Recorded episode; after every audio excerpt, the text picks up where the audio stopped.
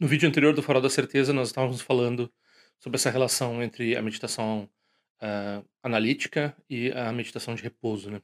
Uma meditação de assentamento. E também a gente mencionou essa prática das pessoas de maior capacidade, que ela não tem muito esforço, porque ela confia na benção do lama é, e em alguns pontos eh, essenciais sendo concedidos e assim por diante. Né? Agora, aqui, nessa próxima etapa do texto, nós vamos entrar na, quest na questão específica, da, nos específicos da tradição Nyingma, né?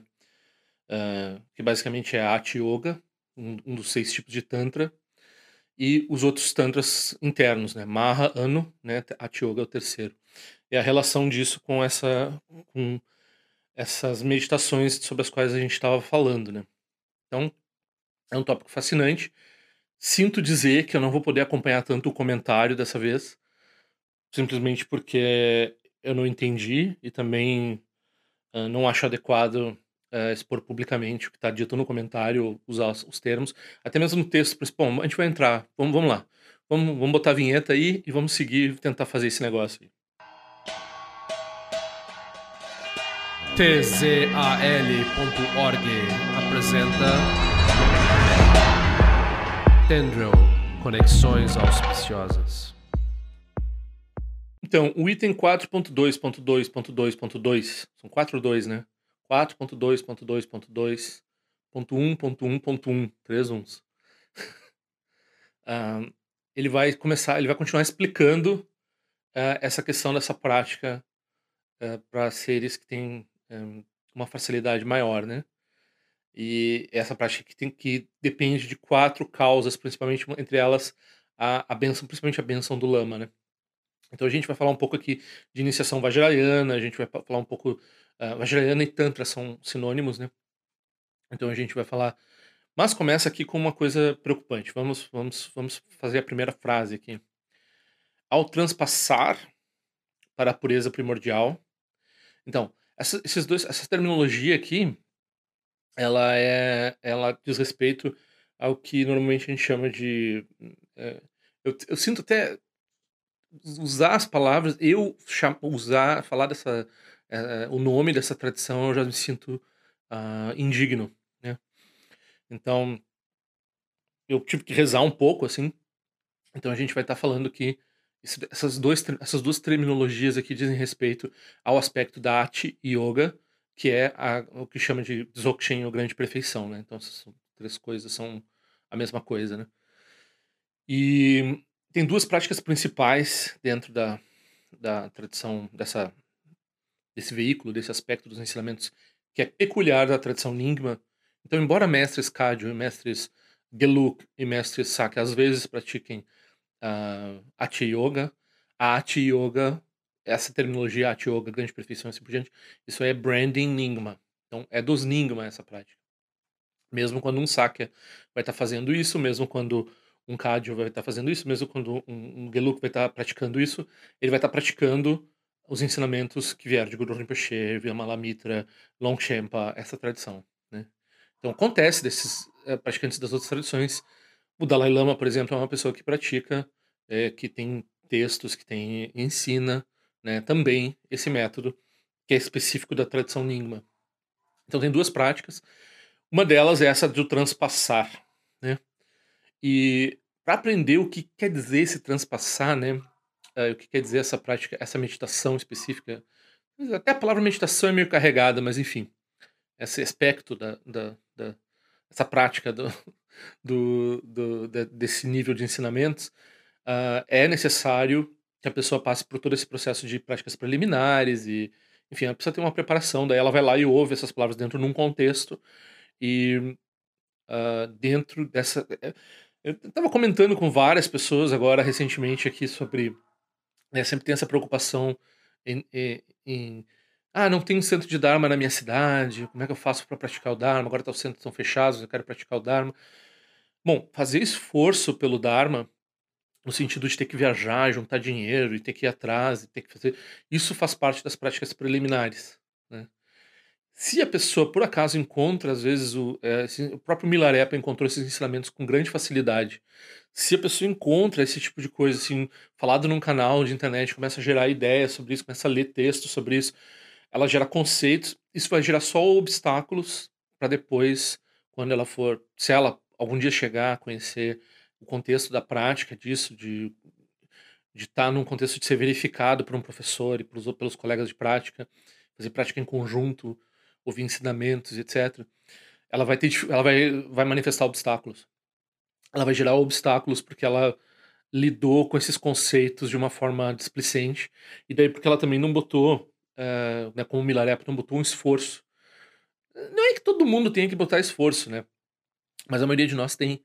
E, e quando a gente. É um, parece um pouco o papo de coach, né?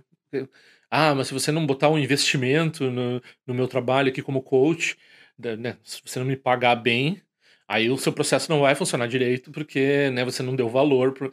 Isso daí se aplica ao Dharma. Então, se você não se mexe, se você não coloca seu suor e seu sangue para encontrar o Dharma, uh, se você encontra o Dharma de forma displicente, você obtém um resultado displicente.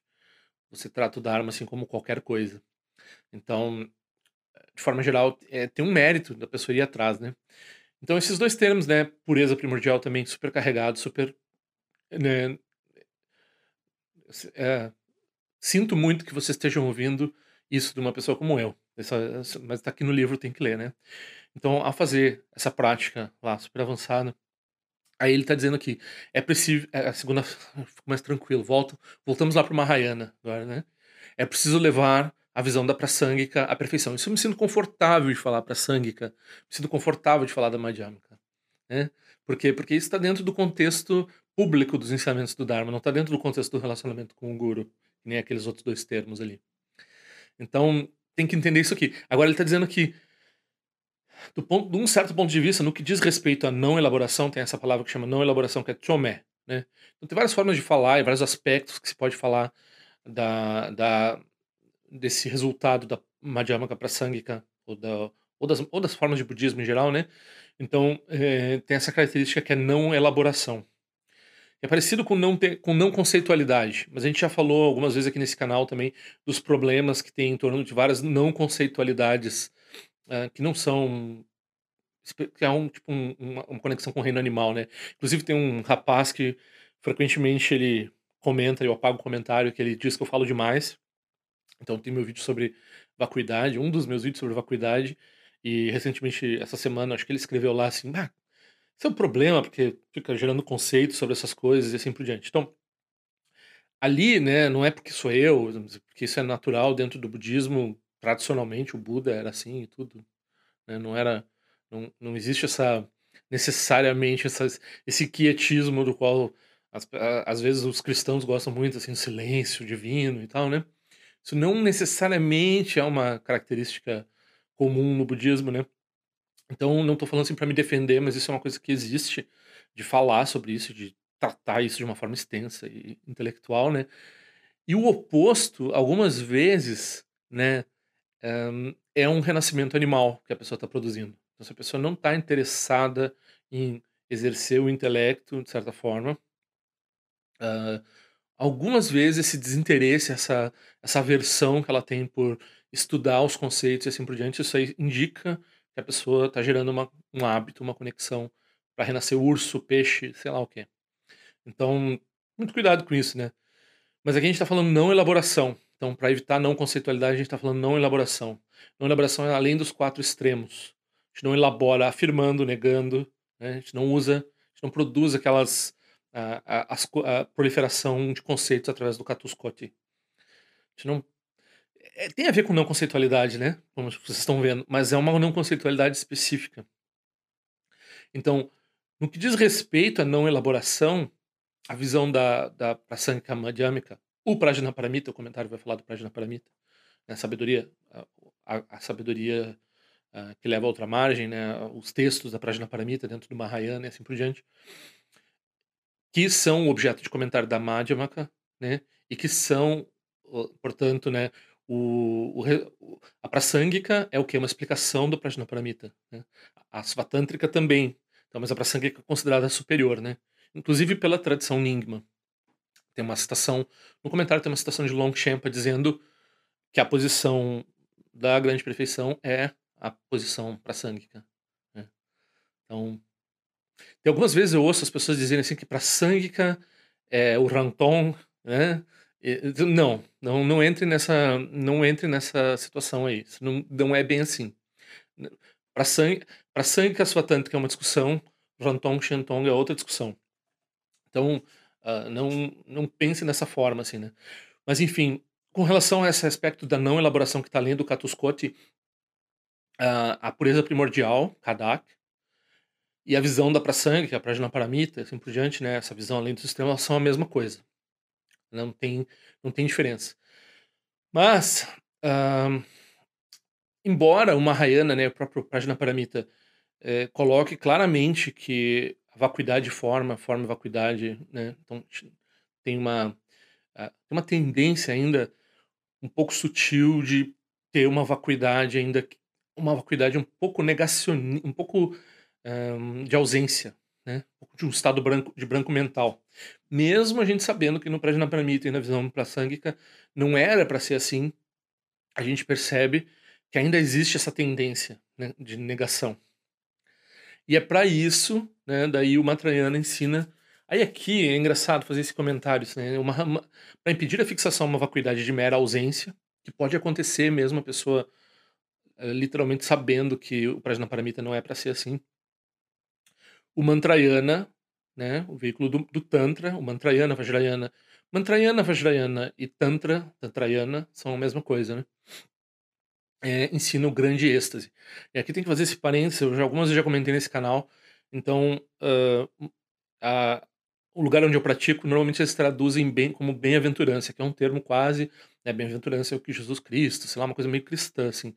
E é uma coisa relativamente neutra, né, essa bem-aventurança e tal.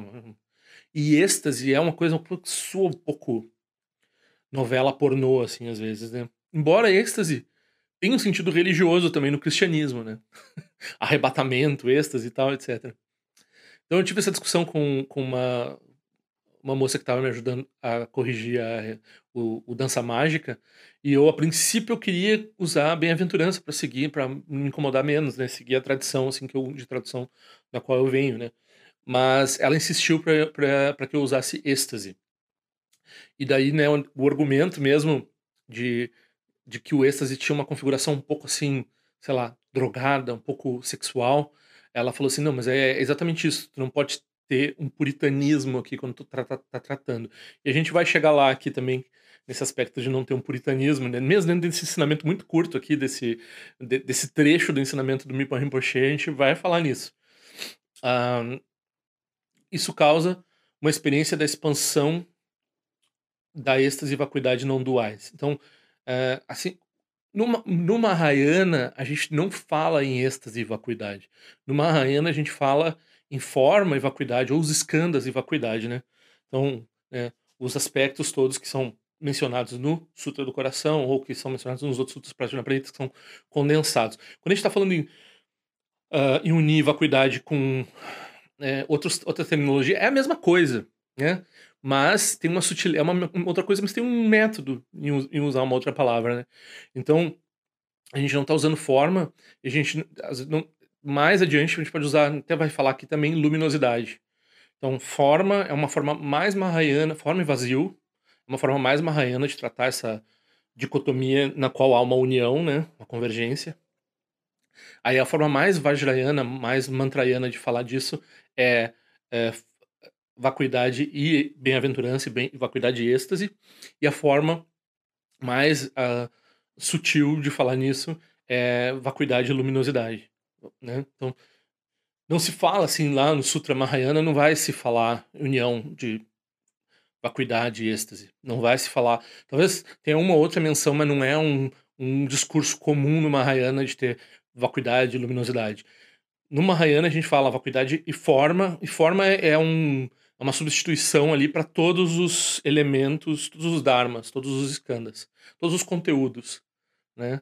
Então, geralmente usa a palavra forma, porque é o exemplo que está lá no Sutra do Coração, mas a palavra forma é um substituto para todos esses elementos, né? Então tem um X né? Vacuidade é X, X é vacuidade, que é para evitar esse extremo uh, de ficar numa vacuidade de mera ausência, né? Então, tem essa defesa lá no Mahayana, a gente vai dizer aqui, não, mas uh, a gente vai falar nos aspectos que tem esse êxtase na prática. E como isso é um meio hábil, mais sofisticado de evitar a queda em uh, um estado de mera negação, mera ausência, mero uh, branco mental, né?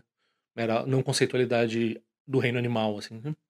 Ou, melhor dos casos, uma não conceitualidade do reino dos deuses da não forma, também é um estado de ignorância profunda, como já foi falado aqui em outros, em outros vídeos. Não sei se do próprio Farol da Certeza. Esse aqui é o 42 vídeo do Farol da Certeza. então, quem quiser acompanhar, pode olhar lá os outros 41. A gente está chegando aqui nesse verso 4.2.2.2.1.1.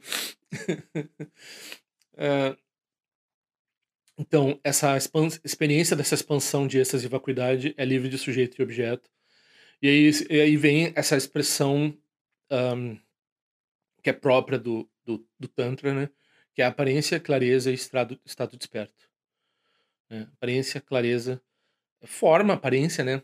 Tem, tem uma preferência hoje em dia na, na, na tradição budista de usar, em vez de usar a palavra forma, tem uh, algumas conotações filoso em filosofia, etc. Algumas têm preferência em usar a palavra aparência. A, a, minha professora algumas vezes diz que ela gosta de usar aparência porque eu, eu acho estranho o que ela fala, mas né, para ela faz sentido. Eu vou, eu vou dizer aqui. Ela diz que aparência tem som também. Então, é, é, acho que ela tem uma visão cinematográfica, assim, holográfica, 3D da, da, dessa noção de aparência, né? Porque a gente vai falar aqui porque a gente vai falar de prática de deidade, né? Então é isso que quando a gente está falando tantra, a gente não está necessariamente falando né, no que as pessoas pensam, a gente fala tantra. Então tem meu vídeo sobre tantra aqui no canal, não está no podcast, né? Até outro dia uma, uma moça me pediu que eu falasse de tantra. Não, já tem um vídeo sobre iniciação que fala extensamente sobre tantra e tem um vídeo sobre tantra que fala sobre tantra. Ah, mas ah, ela devia estar tá ouvindo o podcast e não percebeu que tinha esse vídeo então, tem um vídeo sobre Tantra e um vídeo sobre, uh, sobre uh, iniciação, que é um aspecto próprio do Então, se você pratica outra forma de budismo, as pessoas vêm dizer assim: ah, mas é que eu não tenho iniciação. Não, tem um monte de ensinamentos e práticas dentro do Shiravakayana dentro do Mahayana. Todas elas, nenhuma delas requer iniciação. Aí, mas, né, o vídeo da, da, iniciação explica isso. A pessoa está se referindo a, a começar no budismo. Começar no budismo não é o que a gente está falando de iniciação. Iniciação é uma, um aspecto próprio do, da prática com deidades dentro do Tantra. Né? Importante entender isso. Não necessariamente com deidade, tem umas iniciações que até não têm deidade, né? nem vou entrar nesse assunto, mas um, tem a ver, todas elas têm a ver com o Tantra. Uh, aparência, clareza e estado desperto são esses três aspectos. Né? Então, o comentário ele vai entrar um pouco em detalhe desse. Ah, quando eu falo estado desperto aqui, em inglês é uma palavra bem menos carregada, que é awareness. Awareness é um termo notoriamente difícil de traduzir em português. Algumas pessoas gostam de traduzir como percepção, acho horrível. Algumas pessoas gostam de traduzir como consciência, acho ruim. As duas palavras têm terminologia própria dentro do Dharma. Então, uh, quando a gente fala awareness, é essa pura, uh, puro estado de poder ter um objeto de conhecimento, né? Vamos dizer assim. Puro estado de abertura. Acho que talvez fique assim. Então, é, tá acordado, né? Não tá dormindo, não tá perdendo as coisas, tá, tá ciente da, da, da, da situação, assim. né, o próprio Buda, né, tinha essa... Mas é uma qualidade da mente, assim, né? E não é uma coisa assim, que estado desperto, a gente tem que traduzir de um jeito, né? Estado desperto é muito místico, é muito budista. Né? Em inglês é mais despido, assim, awareness, uma coisa que todo mundo tem, sei lá, às vezes tem aware, política, awareness política, a pessoa é woke. Hoje em dia se usa essa palavra woke para dizer, é interessante dizer isso, né? Uma pessoa está ciente das, dos problemas uh, raciais, sei lá, de identidade, de sofrimento das pessoas, das minorias, e assim por diante, aí a pessoa é desperta, né? A pessoa é acordada, porque a outra pessoa está dormindo, não, não percebe que tem toda essa problemática no mundo, assim, né? Então tem um pouco a ver isso. Uh, esse estado desperto, ele é um estado desperto também ciente, né? É, é o estado desperto que é capaz, que uma das características dele é ter compaixão. Como é que ele tem compaixão? É o Tirenzi, né? Tirenzi ouve os sons, os gemidos, os sofrimentos do mundo, né? Então, o nome dele, né, Avalokiteshvara, significa aquele que ouve os seres, sons de sofrimento, né? Principalmente os sons do mundo são sons de sofrimento. Mesmo que, que não pareçam às vezes. Então, aparência, clareza e estado desperto são sinônimos desse êxtase. Então, a gente tem essa, essas três qualidades. O comentário ele vai entrar. Aqui a gente. É, o, o Mipa Rinpoche claramente está usando vocabulário da Maha Yoga, que é um tipo de Tantra interno, ou seja, bastante avançado, mas é o menos avançado entre os mais avançados. então, é, a, e agora a gente vai entrar no aspecto da Maha Yoga, que é particularmente ligado à aparência. Né? Então, 4.2.2.2.1.1.2. Aqui o aspecto de aparência são as formas dos corpos de Budas. Então a gente está falando aqui uh, da prática de deidade, e a gente está falando também do fato que ele vai dizer que eles protegem os seres e os levam à felicidade enquanto o Sansara perdurar. Então esses Budas e Bodhisattvas eles penetram no Sansara para ajudar os seres, né? Então é uma coisa dupla assim, eles estão é, eles vêm e é nós que também praticamos isso que vamos. Né? Então essa é a enquanto o Sansara perdurar, eles têm a natureza da compaixão última. Então enquanto tiver sofrimento, enquanto tiver Sansara, eles vão operar dentro do Sansara para trazer benefício dos seres. Isto é um aspecto de êxtase. Né? Então, a grande sabedoria, por sua própria natureza, e isso é um aspecto próprio aqui, né, o comentário é, frisa, que é um aspecto da Maha Yoga. Então, se você faz uma sadhana de prática Mahayana, uma pra, Maha Yoga, uma prática de visualização de deidade, eles sempre falam isso, que você não se fixa no extremo da samsara nem no extremo do nirvana. Isso daí é uma coisa particular já do Mahayana. Então, no Mahayana, eles vão dizer assim: nós não estamos aqui para atingir Nirvana, nós não estamos aqui para fugir do Sansara. Porque atingir Nirvana e fugir do Sansara são os objetivos lá do Shiravakayana. Então, no Mahayana, nem isso nem aquilo. Net, net, né? Nem isso nem aquilo. Então, na Mahayoga, é, não tem um. É, a deidade não se desfaz no, no, no, quando você dissolve ela, e você para não cair no extremo né, de, do Nirvana, você reproduz a deidade para continuar be trazendo benefício. Então, na verdade, uh, tem uma, uma, raiz, né, ela está na base, então não se fixa seja na existência, na, na existência ou na paz. Existência é samsara, paz é nirvana. Né? Então, isso é basicamente isso.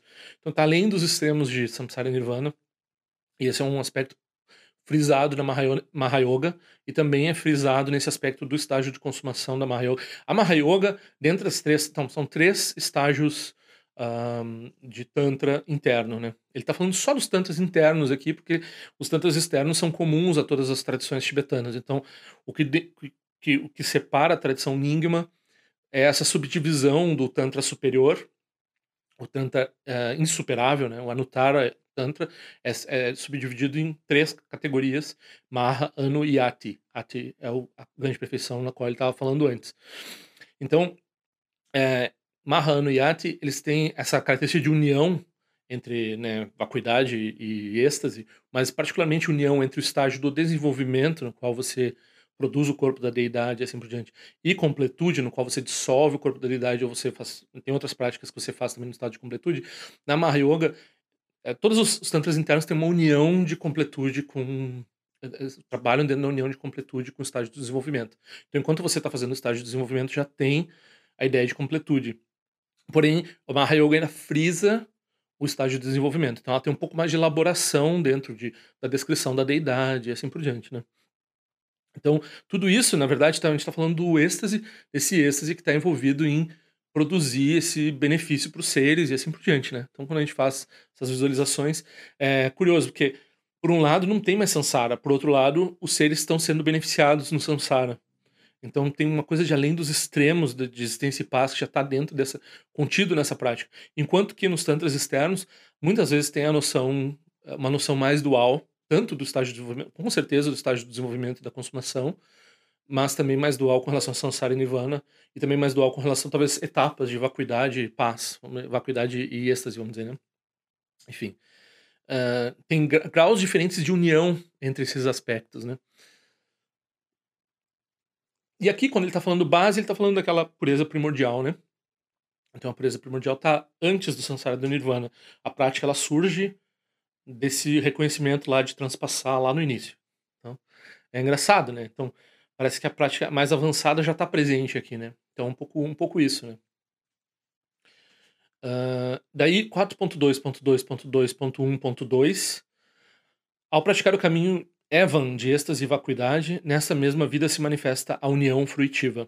Então isso aqui é engraçado, porque quando a gente está falando dessas... Uh, esse, esse, verso se refere a, an, Anu Yoga, né?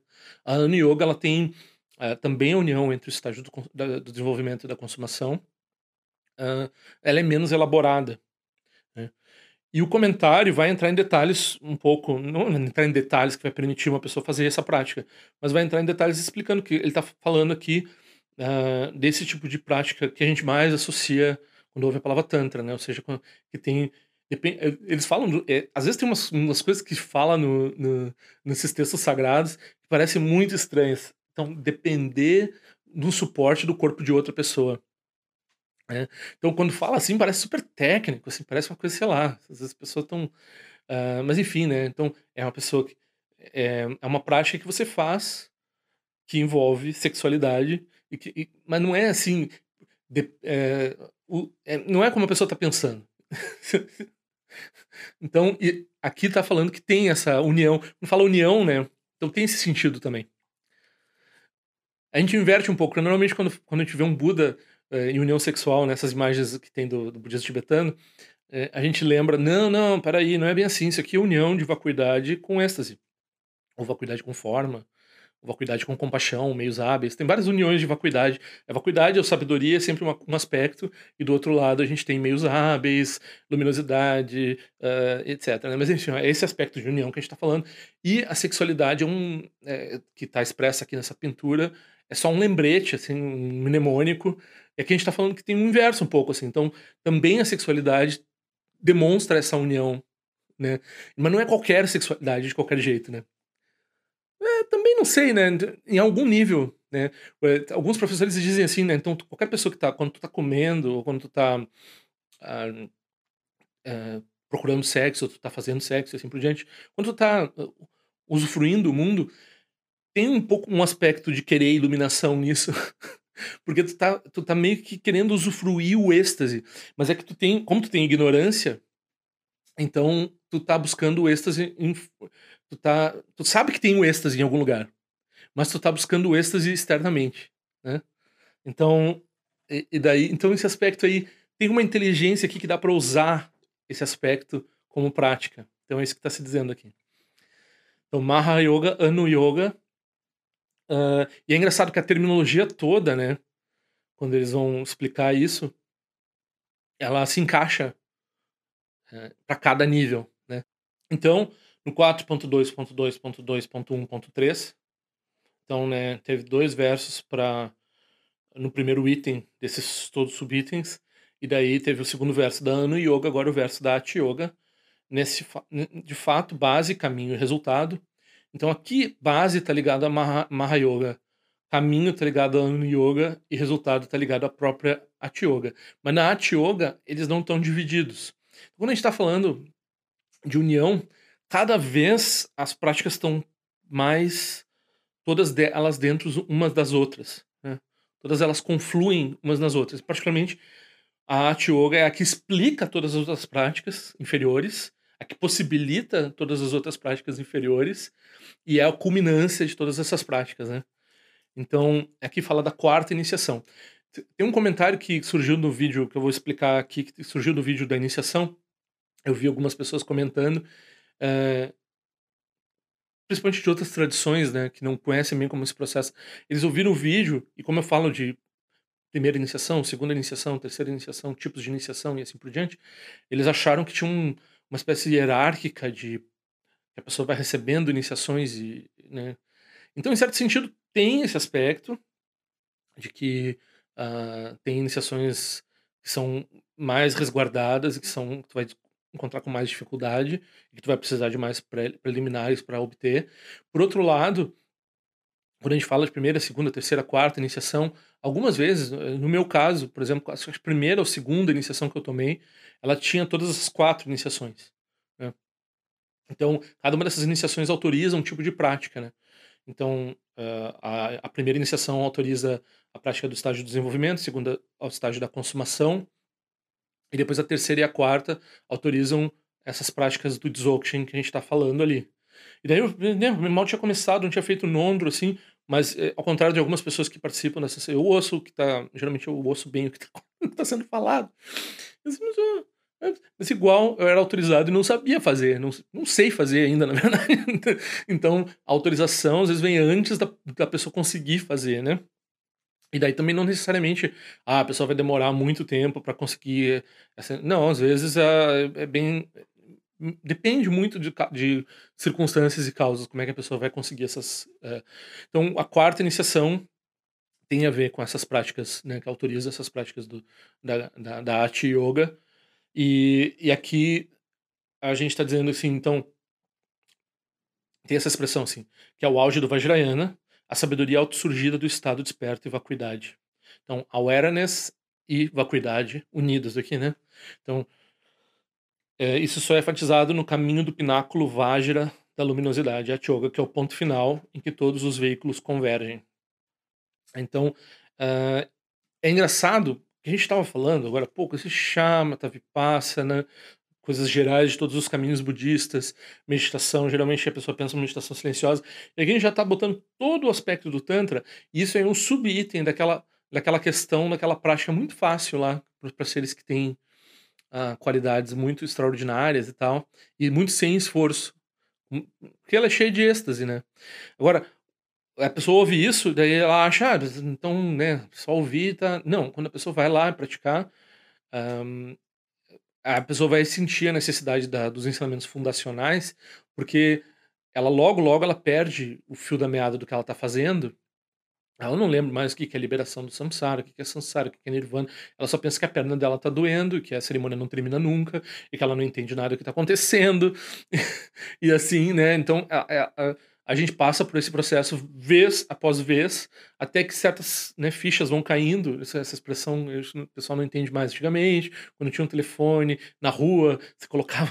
Tinha um dinheiro especial que você comprava no, no, no bar, aí você botava ali, e daí quando ia dar a ligação, fazia um clack. Daí você ouvia, ah, a ficha caiu, funcionou, vai, vai, vai dar a ligação, porque você gastou a sua ficha com o negócio. Então tem essa expressão, a ficha caiu, que a pessoa é, sacou um negócio, entendeu um negócio, né? Então a pessoa vai entendendo e tal, a pessoa vai passar por.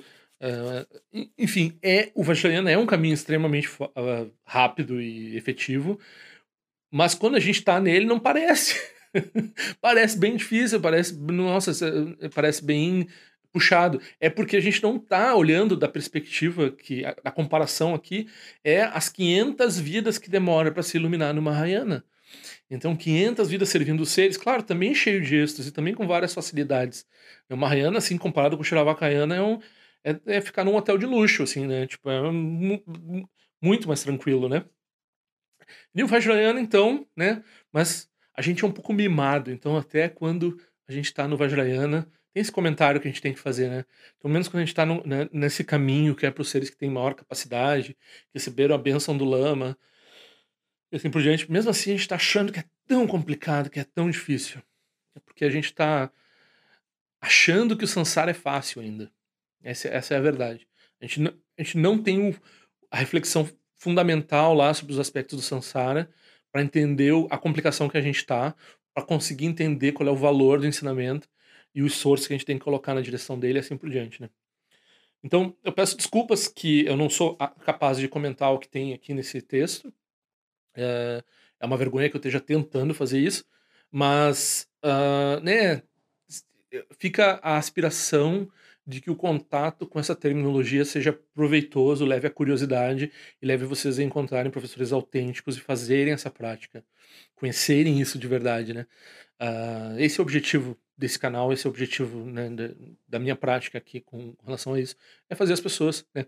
Outro dia tem uma pessoa que tem uma pessoa que ela comentou para mim assim, há um tempo atrás, que ela não tinha possibilidade de, não ia sair de casa para praticar. Que ela mora no interior e as pessoas não deixam ela sair de casa porque ela é uma senhora idosa, não sei o quê, e não tem jeito dela praticar. Daí eu, né, então tá, não posso fazer nada pela senhora, né? Se você já tá dizendo que não vai praticar, uh, não tem muito, né? Eu tô tentando, a minha tentativa é fazer, fazer as pessoas se direcionarem, se colocarem para a prática, né? Eu poderia estar tá num, num, num nível terapêutico, eu poderia tentar estar tá, né, trazendo algum alívio para os seres em algum lugar, assim, mas eu resolvi que a minha aspiração não era, a minha aspiração era de conduzir as pessoas ao Dharma, né? E fazer o Dharma prosperar. Porque de terapia a gente está cheio por aí, acho que não precisa mais. Então, não que não tenha benefício nisso, acho que as pessoas estão ótimas em fazer isso, mas eu não. E eu, agora, mais recentemente, ela voltou a falar comigo, porque ela se identificou com o fato que eu falei que é, as pessoas queriam ser meus amigos, mas eu nem tinha pensado nela nesse contexto, né? Mas enfim.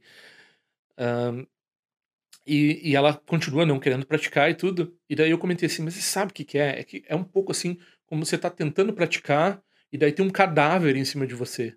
Porque a pessoa que não que não quer praticar, é um peso morto para nós. Então, se tu tá lidando com uma pessoa que ela já, já botou na cabeça que ela não vai praticar, não tem porquê. E um pouco, uh, né, eu, eu, tento ser acordado com todo mundo e tento trazer o, o máximo de, né, tento praticar com as pessoas de forma geral. Mas particularmente se a pessoa se aproxima com relação para falar de Dharma, e daí a pessoa tem esse tipo de mentalidade, para mim isso é uma é, eu não tenho defesa pessoal com relação a isso. Então eu não consigo. Dificulta a minha prática, dificulta a minha vida. Me deixa. diminui a minha energia, me faz ficar doente. Né? Então eu evito. que exagero, né? Mas eu sou assim, né? Eu sou hiperbólico, né?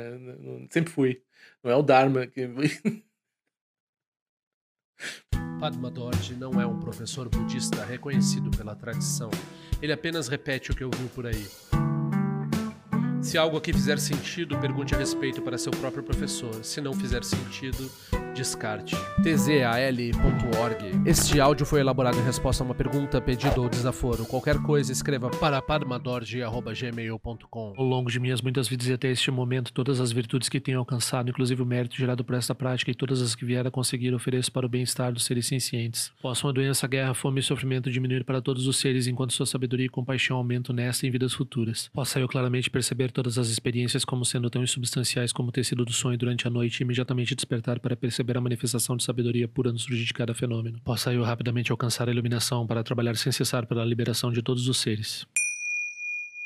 Rila wai kora shinga songpa na niwa malun jikwa ne chere zingwa ten shinja so eza peka sharpa tu ten jiyo che. Om so chi jamian chen pene jira sa wakun shatu ziyo ze tai bai mejo no chuchul piyama nian jogi sa sonda tu ten jiyo che. Chume kwenye piyama samba sa sora jen jese no payi gar jiwan shishu kitu peku kuse de shin tezin dar shin jiyo. Shikme tu shio drukpa nange wan cha tungo drukpa ten romu yen ngen kumpa malo la san nilun tu ten leta tu ten jiyo che. Peme jesun peme risu che peme tan la chi kuse surwan peme wan chonji droma je so shin nani peme lun je dru jiyo che. Pene jiwan e shin poten payo ne ne padan den pasi pe chen bundan kuse chasen ten jiyo che. Tu son san je guru rinpoche ngon du konda dewa chenpa xa barche kongsa tu tu rapa sa so adep san chinchi lap tu so shinan san ngwe beche shiwa dan san palung je dro pa chenche lo oma hong benza gui ru pema se de hong ken lo sho song de lo che zan lin sa song cha pa pe otro jo sho song nang wa dam ye rao du song ge le sho